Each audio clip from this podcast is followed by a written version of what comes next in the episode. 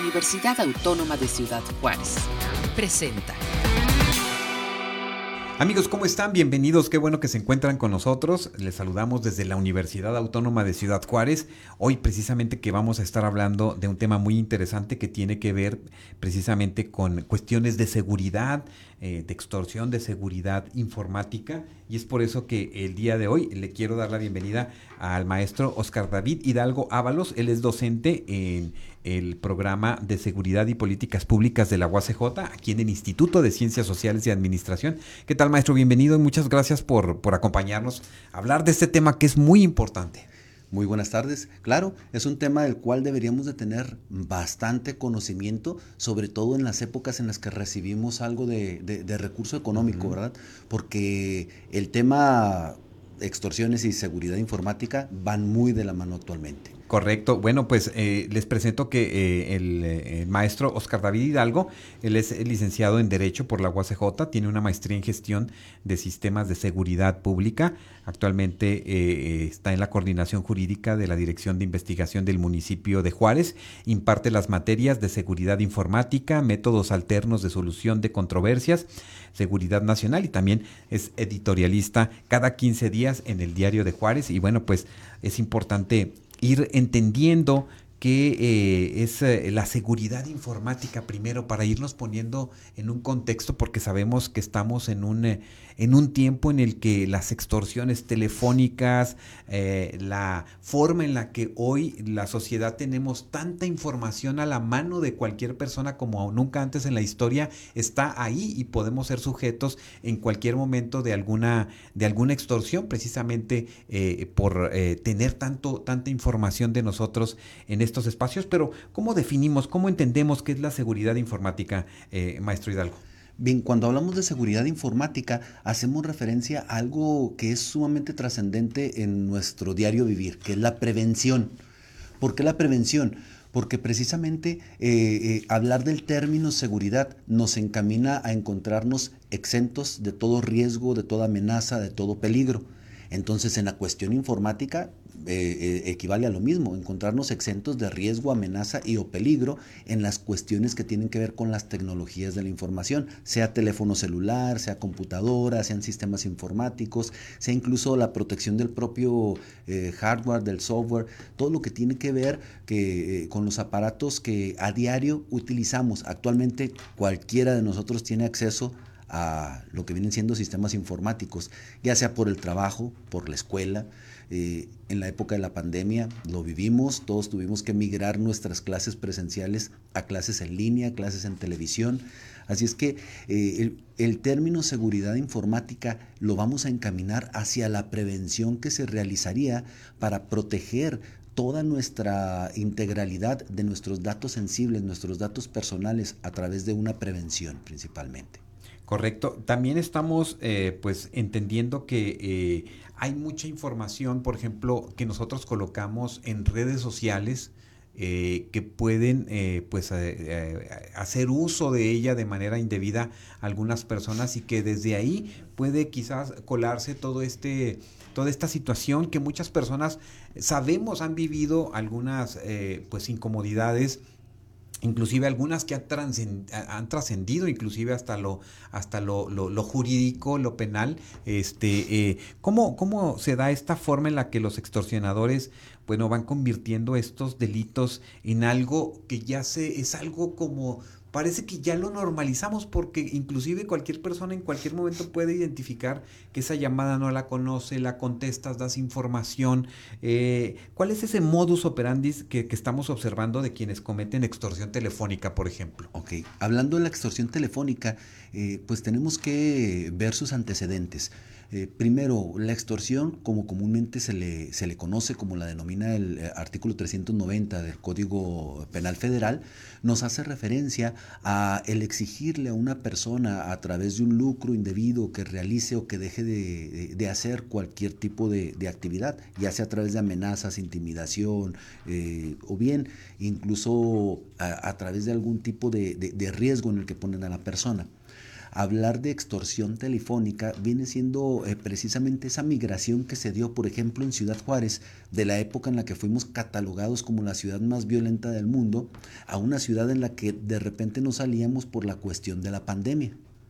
Y entonces en esta época, pues eh, el extorsionador tuvo que buscar la manera de eh, generar otro tipo de actividad que le siguiera dejando el mismo recurso y empiezan a hacer eh, llamadas telefónicas a la ciudadanía eh, de diferentes maneras. Una de ellas ostentándose como integrantes del crimen organizado y a través de esa ostentación intimidando a las personas, refiriéndoles que saben dónde viven, que conocen su domicilio, que saben cómo ubicarlos y de esa manera pueden llegar a dar con ellos para poder eh, cobrar algún tipo de, recurso. Esa es la amenaza que ellos vierten a través del teléfono.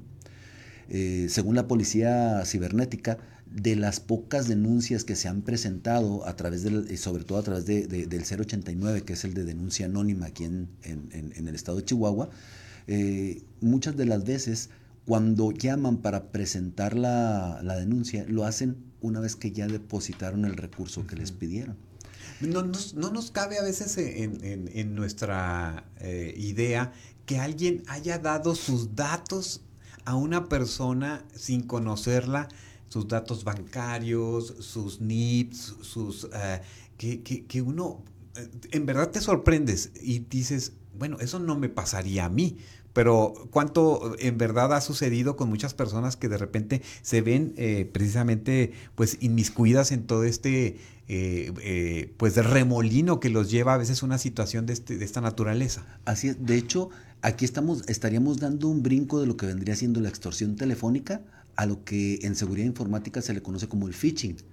Eh, cuando de repente recibes una llamada telefónica y te dicen te estamos hablando de tu banco y de este banco acabamos de encontrar que en banca en línea realizaste un trámite pero ese trámite no se ha visto reflejado. Entonces te vamos a pedir en este momento que me proporciones la contraseña de tu banca en línea. Y creemos, porque la voz de la persona que nos habla, pues es una voz formal, alguien que, eh, que, pareciera que realmente está hablando del banco. Eh, empezamos a, proporcionar nuestra información. Eh, en el momento que estamos proporcionando la información, pues el extorsionador ya está ingresando a la cuenta bancaria para ver qué es lo que puede sacar de la misma. Entonces, eh, ciertamente nosotros proporcionamos mucha información. Ese es en el caso del phishing. Los extorsionadores telefónicos pues también revisan nuestras redes sociales. Y en ocasiones nosotros tenemos nuestro nombre, nombre completo en redes sociales. Y pues bajan el nombre completo, ven cuántos amigos porque no contamos o no tenemos eh, la pericia para poner, poner en privado a nuestros amigos, y cualquiera puede entrar a ver nuestra lista de amigos. Ponemos el lugar donde estamos, el restaurante donde estamos, el lugar, casi los pasos antes de llegar al... este, queremos que todos sepan todo de nosotros en ese planteamiento, pero fíjense, nada más como, eh, como, como dar un, un dato, las extorsiones pueden darse como secuestro virtual de una familia. Así extorsión carcelaria desde, o sea, desde la cárcel, eh, muchos de los delincuentes están ahí en esos espacios, extorsión familiar, familia provenientes del extranjero detenido, extorsión por recompensa, extorsión a negocios, extorsión, extorsión por adeudo, amenazas de muerte o secuestro, amenazas de supuestos funcionarios gubernamentales, dudas, eh, deudas contraídas, o sea, hay muchos esquemas en los que podemos observar que alguien puede ser preso de esta extorsión eh, eh, desafortunadamente. Así es, y casos incluso hasta más sencillos, el que recibe la llamada telefónica y que sin tener conocimiento de con quién está hablando, dice, primo, estoy aquí en la línea del puente, te traigo una televisión, pero resulta de que no tengo para pagar los impuestos, hazme una transferencia, pago los impuestos y te llevo tu televisión. Y la persona que está recibiendo la llamada dice, ah, cierto, ahí te, ahí te deposito, sin ni siquiera preguntar qué primo es. Incluso la persona le proporciona un número de cuenta y un nombre de alguien que no conoce y aún así van y realizan el depósito. A veces nos dejamos llevar cuando recibimos una llamada amenazante donde dicen tenemos secuestrada a tu familia sin ni siquiera proporcionar los nombres de sus familiares. y automáticamente eh, pues nuestra psique empieza a, generar eh, esas endorfinas que nos hacen sentirnos eh, pues iracundos ante lo que está ocurriendo y dejamos de razonar. Y muchas de las veces ha, ocurrido, según, según lo refiere el mismo portal de denuncia anónima, ha ocurrido que los familiares se encuentran en la misma casa y no razonamos que estamos con ellos y ya estamos proporcionando demás información. Es correcto, muchas personas, este, por ejemplo, ¿cuántos de nosotros no hemos recibido una llamada que tienen eh, retenido a un familiar y se escucha llorar y gritar a la supuesta al supuesto familiar y si esta llamada es recibida por un adulto mayor que está en vulnerabilidad y que encontramos ahí muchos elementos que se combinan, eh, este, precisamente, maestro Hidalgo, y que dan eh, razón que pareciera que eso que estamos eh, viviendo es verdad, es realidad. Así es, y nos dejamos llevar de manera inmediata. Entonces, las extorsiones telefónicas o el fraude telefónico vienen a ser algo que nosotros pudiésemos combatir actuando de manera inteligente. Lo primero es que cuando nos llaman es muy difícil que nos, van a, que nos vayan a llamar de una línea telefónica local comúnmente lo hacen de líneas telefónicas externas. Tenemos ya un identificador de llamadas. Inmediatamente, pues ya dices que no. Bueno, ¿cuántas llamadas de los bancos o de las telefonías recibimos casi a diario para cambiarnos de uno del otro? Que tenemos un préstamo, que tenemos un crédito, que tenemos facilidades para tener tres meses gratis en tal o cual compañía. Y bueno, estamos muy cansados de eso. Así es. ¿Qué podemos hacer? Todos nuestros, nuestros teléfonos todos nuestros teléfonos inteligentes traen una opción que se llama optimizador. Dentro del optimizador trae otra opción para bloquear llamadas spam. Y entonces, o bien incluso trae la opción para llamar, para bloquear llamadas de números de teléfono que yo no tenga en mi agenda telefónica. De esa manera nosotros lo activamos y cualquiera que llame no va a ingresar al teléfono, no vamos a recibir la llamada. Incluso yo lo traigo aquí activado y cuando me quisieron contactar de, de aquí, pues los mandaba al buzón directamente porque no podían. Sí, el maestro no quería venir a darnos esta charla. y, es una de las eh, ventajas que tienen estos aparatos, que también nos ayudan a proteger eh, los mismos. Ese optimizador también se encuentra en constante actualización para que nosotros lo ejecutemos una vez al día y pueda limpiar de malware, pueda limpiar de virus, pueda limpiar nuestro aparato para que esté funcionando como nosotros queremos que funcione. Correcto, porque sabemos, por ejemplo, que hoy también más que nunca se les entregan teléfonos a menores de edad como nunca. Eh, bueno, aparte que están en el Internet, aparte que inclusive algunos padres permiten que tengan redes sociales, aunque no es permitido por la edad, este, eh, o adultos mayores que eh, eh, podría servir esto para solamente que puedan recibir llamadas del papá o de la mamá o de algún tío, de alguna tía, este, de los hijos nada más. Y eso, esa sería una forma de protección. ¿Qué, otra, otros planteamientos podemos tener con nuestros datos también para ah, buscar la manera de evitar lo más que podamos cerrarle las puertas a la delincuencia? Bien, todos nuestros aparatos al momento que los adquirimos nos piden que los registremos. Y cuando los registramos nos piden santo y seña de quiénes somos. Y si no hacemos el registro, no nos funciona en su totalidad el aparato. ¿Qué es lo que podemos hacer una vez que llevamos a cabo el registro? Bueno, si tenemos redes sociales, abrirlas, utilizarlas y una vez que terminemos de utilizarlas, cerrar sesión. Muchos cometemos el error de mantener el Facebook, por ejemplo, eh, o el Instagram, cualquier red social abierta las 24 horas del día. Y los términos y condiciones de Meta hacen referencia a que mientras se encuentre activa la red social, pueden eh, andar navegando dentro del teléfono. Hubo un tiempo en el que se estuvieron recibiendo mensajes, no sé si usted lo recuerde, en el sentido de que decían, a partir de hoy yo niego mi autorización a Facebook para que haga uso de mis imágenes y mucha gente compartía ese mensaje.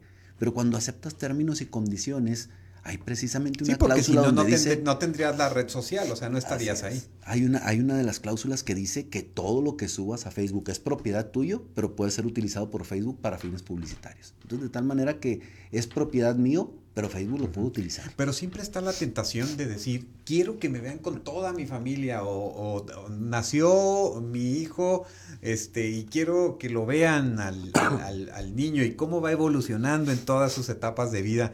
Y de repente toda esta información que indudablemente nosotros generamos este, eh, es en ocasiones pues, eh, pues mal utilizada porque tenemos que entender que hay personas que no están ahí como para observar el, el esquema social virtual en el que ya nos hemos metido todos, pero hay otras, eh, otras intenciones de muchas personas. Así es, las redes sociales no son malas.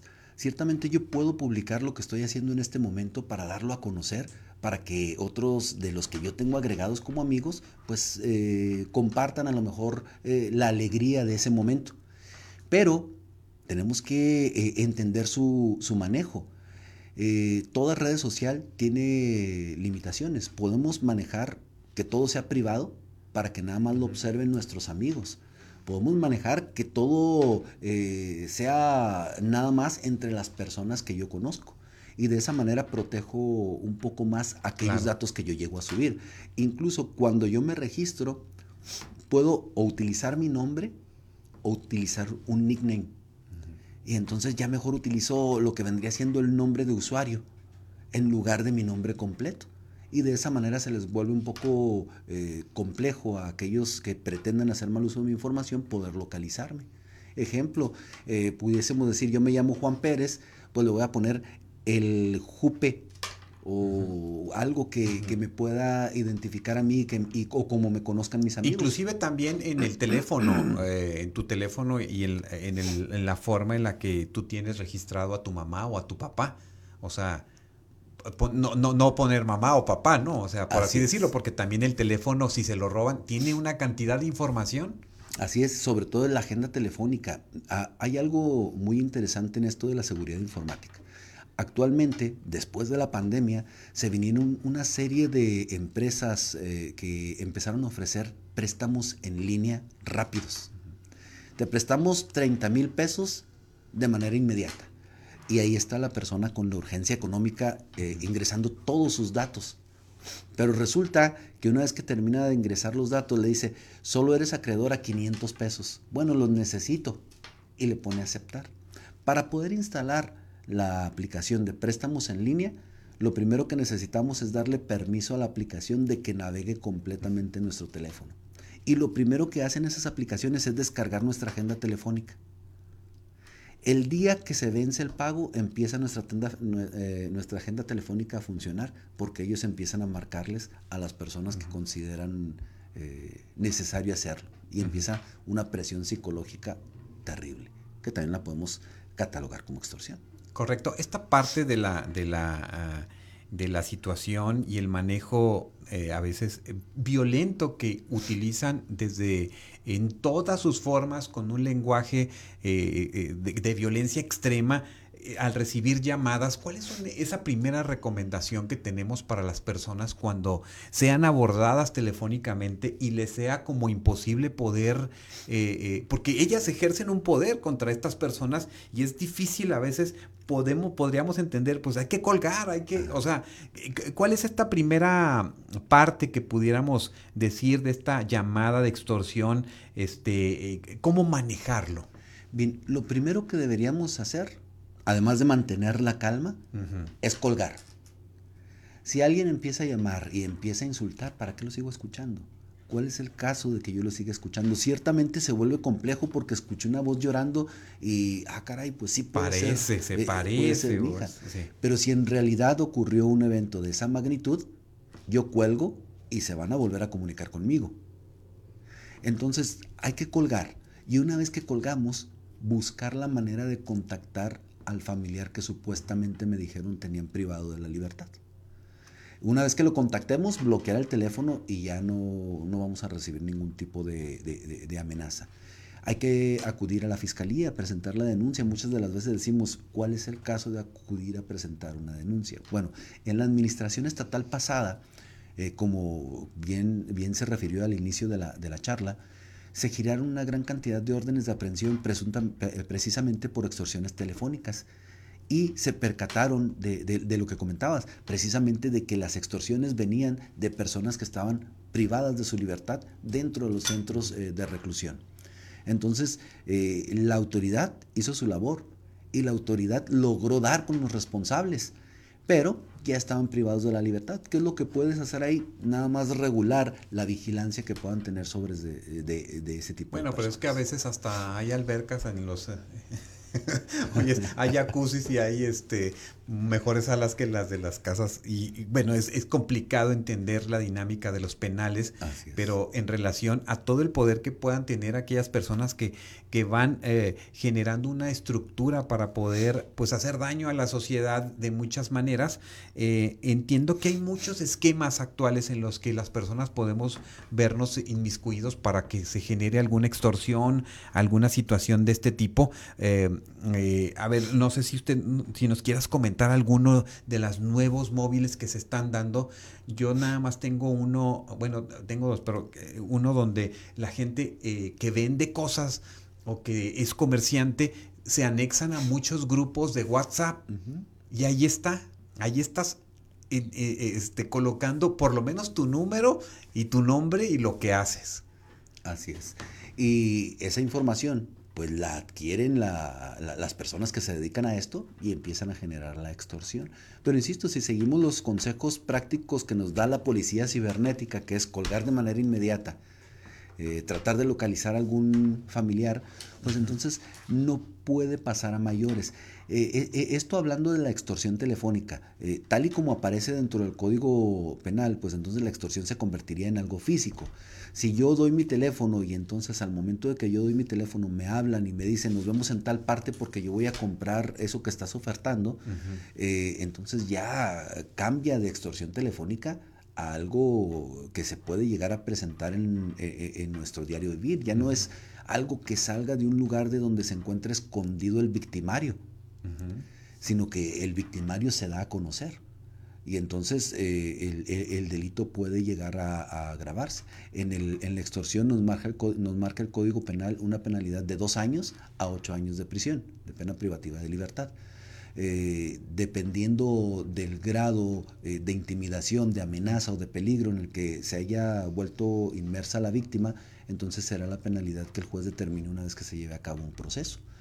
Pero algo interesante aquí, eh, sobre todo en ese ver del ofertar productos a través de redes sociales, a través de Internet, es que nosotros como usuarios no demos seguimiento a ninguna liga que se suba, porque muchas de las veces el extorsionador no es nada más aquel que llama al que está poniendo su número para la venta de algún artículo también el extorsionador o el que busca robar la información es aquel que está ofertando el, bien.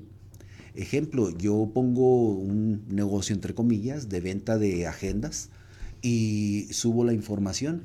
Y le digo, si quieres tener más información, da clic en el siguiente enlace. Manda tu teléfono, manda tu información general. Nada más da clic en el siguiente enlace. Y desde el momento que le dan clic en el siguiente enlace, se descarga un malware o un virus a nuestro aparato.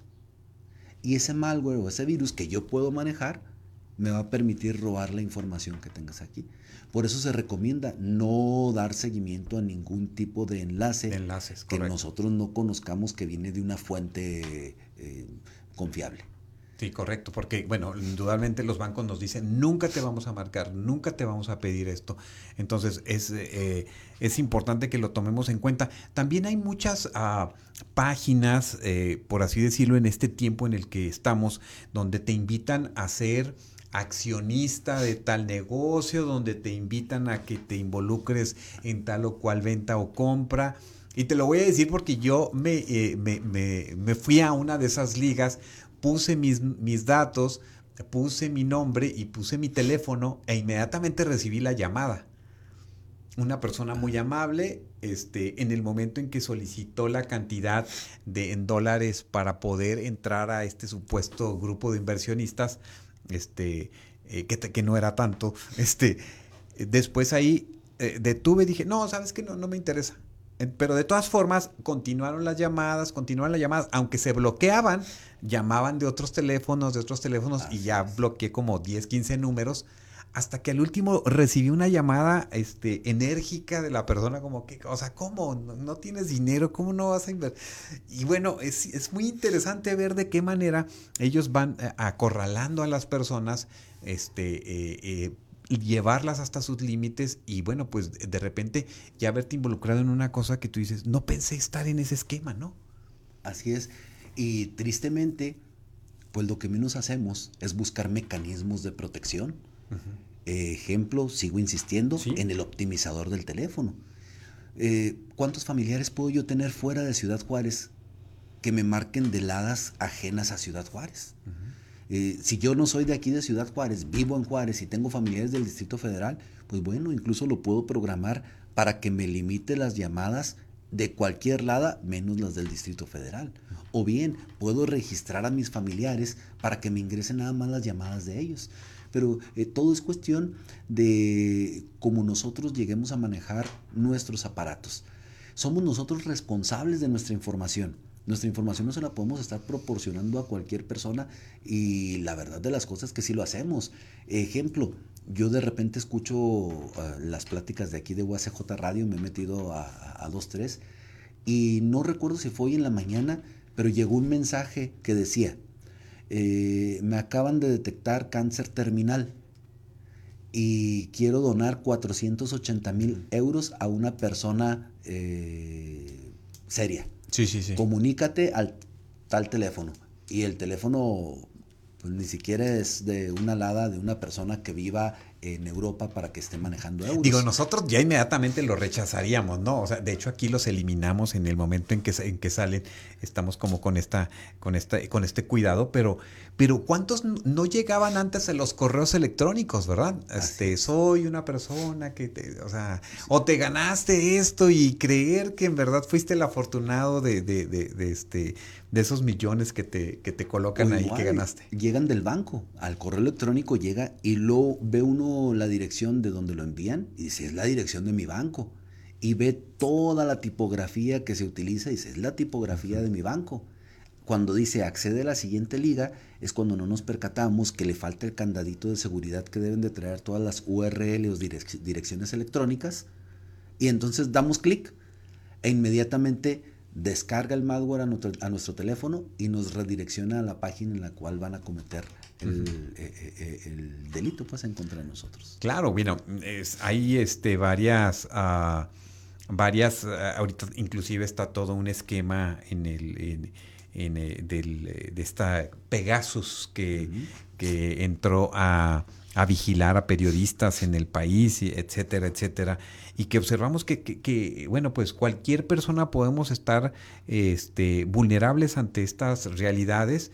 Este, ¿Qué caso conoces que en verdad se haya ido a un extremo y que identificas y dices, tú esto no debió de haber pasado si hubiéramos hecho tales o cuales mecanismos? Bueno, eh, con lo que refiere de Pegasus, Mm, o cualquiera, cualquier, En ese recuerdo yo que cuando se contrató en el sexenio de Felipe Calderón, el Centro Nacional de Inteligencia, eh, pues lo utilizaba para poder eh, ingresar a las eh, llamadas telefónicas, incluso sin una orden judicial. Violentaba nuestros derechos humanos. Y la verdad es algo que trascendió hasta la Corte Interamericana de Derechos Humanos. Eh, eh, eso en ese aspecto. Pero algo que a mí me gustaría abordar un poquito más es lo que hoy conocemos como la ley Olimpia. ¿Por qué como la ley, eh, la ley Olimpia? hubo un tiempo en el que no existía regulación alguna para que yo pudiera enviar alguna fotografía con imágenes, con, con, imágenes explícitas a un teléfono celular. Y si lo hacía, no me podían hacer nada. Eh, lo curioso aquí es que tiene que ser una activista social, una persona que vivió en carne propia el, que pasaran sus imágenes, el que las reprodujeran, el que las subieran a, plataformas, la que se movilizara y ejerciera presión a nuestros legisladores para que se reformara el código penal. Y, por ejemplo, en el Código Penal del Estado de Chihuahua lo encontramos en el artículo 180, se sancionara ya todo lo que ya se tipificara como un delito. Así es, pero durante mucho tiempo esto lo podíamos hacer y no pasaba nada. ¿Qué es a lo más que nos podíamos arriesgar a que nos dijeran traes pornografía en tu teléfono? Pero no pasaba absolutamente nada. Eh, ¿Y por qué quiero tomar esto? porque fue algo trascendente desde el punto de vista de que es la propia sociedad la que le exige al Estado que nos ayude a garantizar nuestros derechos humanos. Cuando el tercer párrafo del artículo 6 de la Constitución Política de los Estados Unidos Mexicanos dice que es un derecho humano el que nosotros tengamos acceso a las tecnologías de la información, incluso a la banda ancha de Internet. Entonces, si yo tengo ese derecho, también el Estado tiene la obligación de garantizarme la seguridad en ese derecho pero la seguridad informática, garantizarla es sumamente complejo. No, pues complejísimo. Vemos casos tan desafortunados donde eh, se suben, ah, se han subido imágenes de, de jóvenes este, eh, violentadas de cualquier nivel y que desafortunadamente muchos de estos casos, eh, este, inclusive unos casos en España donde este, eh, se tenía pendiente todo el esquema de enjuiciamiento a, jóvenes que violaron a una, a una, una persona, una joven en España y que fue un caso muy, muy sonado que se le denominaba como la manada y que al final de cuentas, bueno, pues son, son, son sancionados y son sujetos a, a penas que ya ahora en estos tiempos, bueno, pues los países han colocado esas, esas reglamentaciones, pero que siguen muchos escollos ahí. Al final de cuentas, estamos este, en un mundo donde toda la información que subimos en cualquier red social este, está ya fuera de nuestro alcance en el momento en que la colocamos. ¿Y, qué es lo que pasa? El delincuente informático, el delincuente cibernético, está a diario trabajando desde la comodidad de su hogar, tratando de vulnerar cualquier sistema. Lo mismo que hacen las grandes compañías de sistemas informáticos para ver si ellos logran vulnerarlo antes que el hacker y entonces crear el parche y es cuando nos llega nuestra actualización a nuestros aparatos para que nuestro aparato esté seguro. Y a veces para que el aparato no se me vuelva lento, le digo, no actualizar, no actualizar, no actualizar. Y sigo eh, manteniendo desactualizada mi seguridad. Esa es una de las funciones que realizan las compañías, estar buscando las vulnerabilidades de sus sistemas para parcharlas y que ya no sean tan vulnerables. Pero el hacker día y noche está sentado frente a la computadora tratando de, vencer esto. Y por eso tenemos casos eh, tan sonados como el de Guacamaya Leaks, eh, donde se logra meter un hacker y sacar información de la, Secretaría de la Defensa Nacional y hacerla pública. Entonces tenemos casos en los que pues el hacker no descansa hasta que logre vulnerar la información. Ok, fíjense, vulneran este, esquemas eh, estructurados tan fuertes como son pues ciertas dependencias gubernamentales que no van a poder hacer con un ciudadano medio, ¿no? Con nuestros teléfonos que tenemos ahí cargadas nuestras aplicaciones, quizás del banco, quizás de las escuelas, quizás con la información general de nuestra, de nuestra vida. Y, y bueno, pues es donde está todo este planteamiento para poder nosotros en este 2024 colocar algunas herramientas este, que nos ayuden a salvaguardar lo mejor que podamos nuestra integridad y la de nuestra familia. ¿Cuáles serían esos cinco, cinco pistas que le dejas a la gente que estemos atentos en este 2024? Eh, Bien, yo considero que manejar seguridad en base a todos nuestros sistemas informáticos. Eh, en caso de ser víctima, pues mantener la calma yo creo que eh, comúnmente es lo que perdemos con mayor facilidad, la calma, sobre todo ante eh, el léxico que se utiliza cuando se están contactando con nosotros. Denunciar, no tenemos la cultura de la denuncia. Si ya me pasó a mí, me voy a ver muy mal acudiendo a la fiscalía y diciéndoles, oiga, me hablaron y me dijeron que me había ganado un carro que depositara cuatro mil pesos en el OXO, fui y deposité los cuatro mil pesos y era una mentira. Ah, no, me van a tachar eh, de ignorante. Entonces, ¿por qué voy a denunciar? Y muchas de las veces ese eh, qué dirán me hace no acudir a presentar la denuncia. Eh, la autoridad tiene identificados alrededor de 20 números según una publicación que realizó en el 2022, eh, donde hace referencia que de esos números se cometían una serie de extorsiones y que los lograron identificar y vieron de dónde salía lo mismo. Entonces, la autoridad de cierta manera realiza su trabajo. Actualmente estamos viendo que están buscando la manera de tener también la misma tecnología con la que cuenta el ciberdelincuente.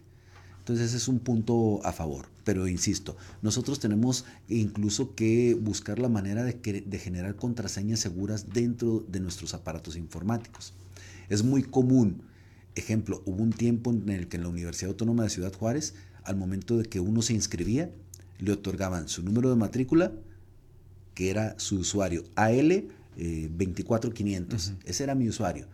Pero provisionalmente también mi contraseña era L 24500. Fue muy poco el tiempo que duró esto. Pero ese tiempo que duró, muchos alumnos no lo cambiaron. Y se quedaron así. Cuando el mismo portal refería, inmediatamente que se te otorgue, cambia la contraseña. Es lo mismo que ocurre cuando me llega una tarjeta de crédito.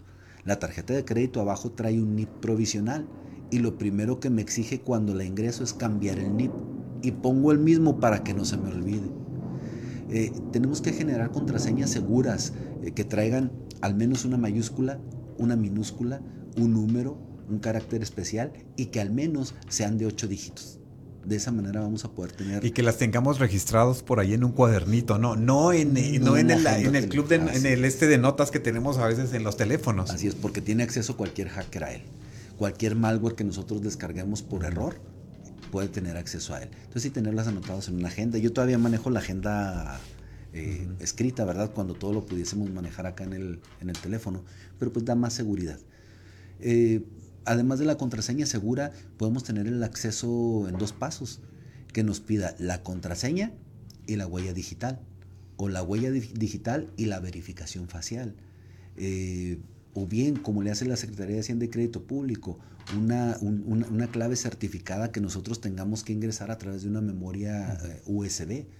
Son, son cuestiones de seguridad que a lo mejor nosotros pudiésemos decir, son complicadas. Claro, y sobre todo personas que manejan no solamente información, sino sus negocios, sus, o sea, no, no, no solamente con, con, esta cuestión como muy familiar, que es muy importante, sino gente que está en varios rubros, ¿no? Este, eh, tratando de, de, de cuidar también eso es muy importante. Así es. Y la última, pues en caso de que lleguemos a caer, colgar de inmediato y tratar de localizar a nuestro familiar. Si nuestro familiar por diferentes circunstancias no contesta, porque ha llegado a ocurrir que primero se contactan con el familiar y le dicen, oye, vamos a llamar a tu mamá porque pasó esto y esto y esto y esto, pero necesitamos que no vaya a tener ningún tipo de interrupción. Y entonces lo que hago es apagar el teléfono. Y cuando me están llamando para ver si estoy bien, no logran contactarme. Y es cuando entra la gente en pánico. Correcto. Entonces, eh, insisto, según lo que refiere la policía cibernética dentro de su portal, cuando una persona realmente ha sido privada de la libertad y el, eh, el victimario llama y la víctima cuelga, entonces el victimario volverá a llamar. Entonces, si estamos cayendo en una extorsión telefónica, nosotros colgamos y a lo mejor nos volverán a llamar, pero ya de una manera diferente. Tratarán de cambiar la, eh, la forma de tratar de sacar el recurso. ¿Qué tan, tan viable es que las personas después de, de, haber tenido este susto, esta dinámica que lo sacó de su actividad cotidiana, quieran cambiar su número de teléfono, quieran decir, no, voy a buscarme otro número de teléfono mejor, no, no quiero? ¿Esto, esto es este, recomendable? Puede ser recomendable porque al final de cuentas es una medida de seguridad. Sin embargo, cambiar mi número telefónico también me hace perder, si yo me dedico al comercio, pues, la gran cantidad de contactos que pudiese llegar a tener. Insisto, el optimizador es lo que me va a evitar que ingresen llamadas o bien el anti-spam que ingresen llamadas spam. Eh, son cuestiones que eh, muchas de las veces tienen que ver más con la cultura que poco a poco vayamos adquiriendo.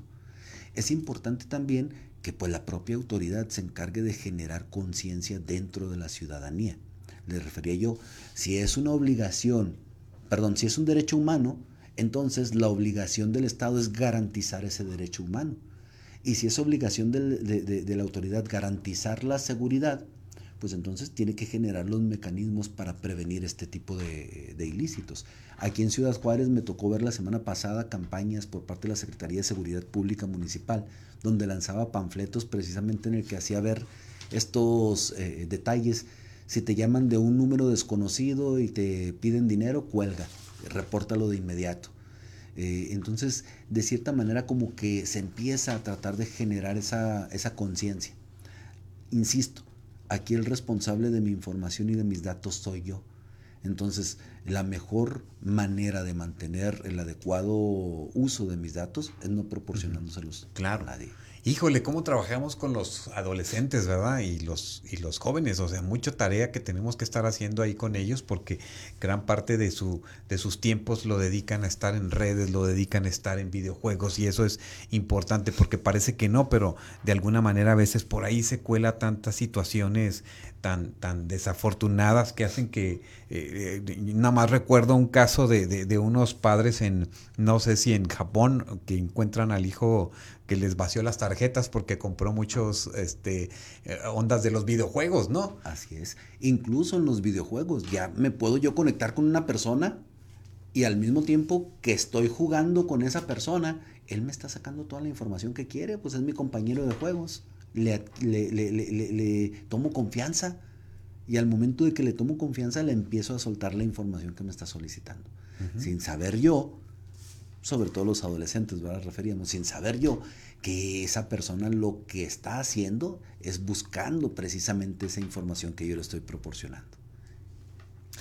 Pues eh, maestro Oscar David algo muchas gracias por venirnos a compartir estos temas. Este que son muy importantes eh, para, para, todas las personas que tenemos que estar reforzando día a día, que tenemos que estarnos educando día con día. Es difícil saber cómo vamos a reaccionar ante, ante una extorsión, sobre todo cuando son muy violentas o son situaciones este, que nos llevan al límite, pero me parece que es importante reflexionarlas a veces en la misma familia, en la pareja, en, eh, en, en, en comunidad, inclusive hasta a veces, ¿por qué no con los mismos compañeros de trabajo? Porque puede suceder una situación en la que nosotros podemos detectar o descubrir que verdaderamente esta es una, una extorsión, un momento pues eh, de, que, que hace pasar mal a cualquier persona. Así es, y decirle a nuestros familiares, me encuentro en tal parte.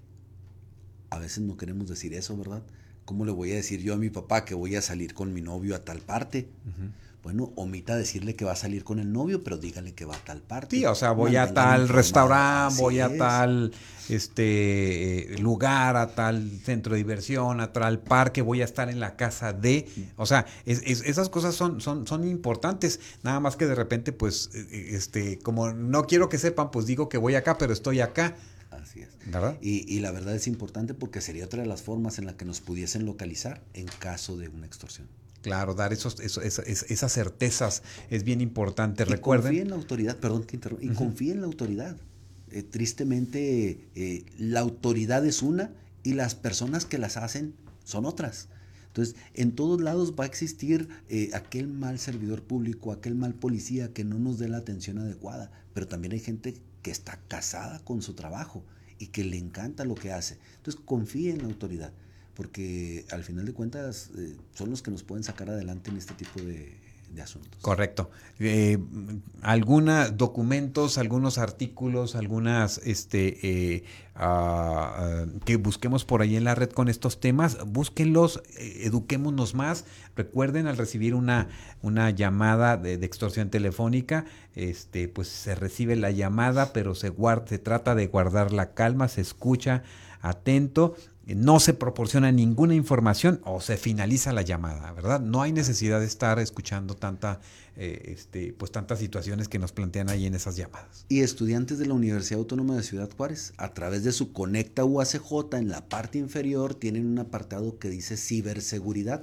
Ahí viene un curso completo sobre lo que es la seguridad informática y la protección de sus de sus datos. Claro, ciberseguridad. ¿Qué te parece si eh, más adelante en otros, en otro, en otro momento te invitamos para seguir compartiendo sobre estos temas eh, que son muy útiles para todos, para todas y que seguro nos pueden ayudar mucho para, pues, para salir de estas situaciones si hemos caído o para prevenirlas. Excelente, dispuesto a estar aquí de nuevo con ustedes. Muchas gracias al maestro Oscar David Hidalgo eh, eh, Ábalos, eh, docente en el Instituto de Ciencias Sociales y Administración. Ustedes que nos escuchan, coméntenos en esta transmisión qué otro tema les interesaría que tocáramos a fondo sobre, sobre esta, esta idea de la ciberseguridad, la seguridad informática, las extorsiones telefónicas este, que están ahí precisamente todos los días eh, nos tiene al límite a muchas personas. Entonces, eh, cuidémonos y platiquemos de esto eh, en nuestros espacios laborales y nuestros espacios familiares, que es muy importante.